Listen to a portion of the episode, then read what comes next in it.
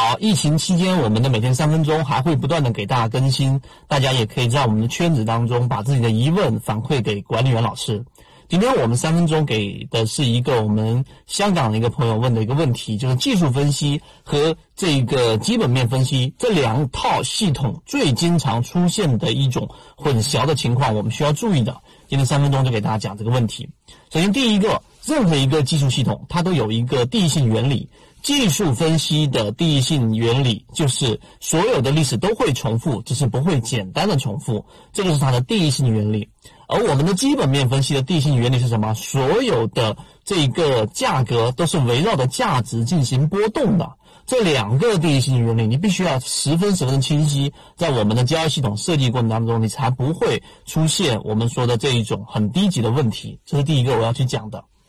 第二个。在交易系统当中，买卖点里面，我们近期啊，在自选板块里面，其中有一个就是九州药业表现的非常好，对吧？出现了三四个涨停板之后啊，当然现在医药股回落了，也出现了一个跌停。那中间大概有百分之三十到百分之四十左右的利润。那么问题就来了，那这一只个股什么时候是卖点呢？那就是我们第二点要去说的，就是任何的交易，只要你是技术分析买入的，那么你一定是要。百分之九十九的情况之下，一定是以技术分析的问题的卖点来进行卖出，而你是以基这个基本面分析买入的时候，那同样也是要一按照基本面分析来进行卖出。这一点，第二点特别特别重要，为什么呢？刚才我说的九州药业，九州药业它本身就是在我们的左脑护城河自选板块里面的二十只个股当中的其中一只，也就是说，它是我们所说的基本面分析选出来的个股。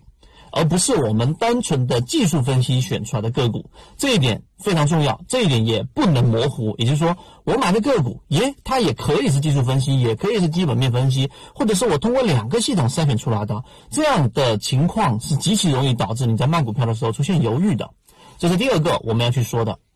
第三个，刚才我说了一个问题，就是百分之九十九的情况，就是你百分之九十九的情况，你是因为技术分析买进去的，百分之九十九的情况，你要通过技术分析的这个卖点来卖出，而不是通过基本面分析的这个卖点来卖出。那剩余的百分之一的可能，或者百分之一的情况是什么呢？我举一个简单的例子，技术分析，例如说，当一只个股出现超跌，尤其是像我们出现疫情之后春节回来的这一波大跌，对吧？啊，三千多只个股跌停，那这是历史以来从来都没有过的，也是我们说很罕见的。那么这种下跌呢，它是因为基本面影响呢，还是我们说的这个技术分析影响呢？答案肯定就是技术分析影响。所以它这个下跌也好，或者说我们筛选出优质的个股出现大幅的下跌，我们在圈子里面很多圈友也提到了。其实像举个例子，七幺二也好，对吧？它出现一波大的百分之二十的下跌，那么这个是属于技术分析的这一种超跌，那么我一定是技术分析的超跌的位置买进去。你 KDJ 我们之前讲过的 KDJ 买入法。达到这一个超买超卖的这个程度买进去也可以，也可以是所有突破蓝色区域或者海洋寻底的大底买进去都可以，但是你的卖出一定是要通过我们说的这个技术分析卖出。那百分之一的可能是什么？那百分之一的可能就是我来给大家去讲，就是技术分析你买入的时候，当它的业绩凸现，我们说。影响直接影响到，或者说大面积影响到它基本面的时候，这个时候你可以通过基本面卖出。这样的卖出呢，往往会比技术分析的这种卖出点要来得更快。大家自己去理解一下这句话。那么同样的，基本面分析百分之九十九情况按基本面卖出，那么这种情况可能偏中长了。那么什么情况我用技术分析卖出呢？就像我说的，前期我布局了很长时间的，像某一只个股，对吧？然后它举例像春风动力。对吧？像类似这种中长线的个股，或者说我们之前说的这一种类似高控盘的个股，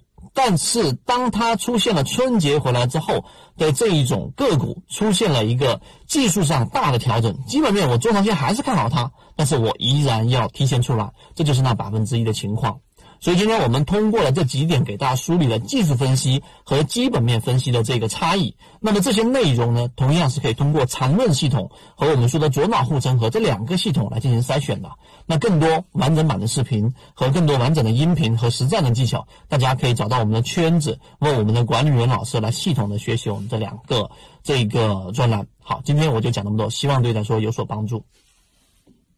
授人以鱼不如授人以渔。这里我所讲的只是教系统当中很小的一部分。想要系统的学习完整版的视频课程，可以微信搜索我 ykk 二五六找到我，进入到我们的圈子里面学习，还可以邀请你每周的直播学习，和你一起终身。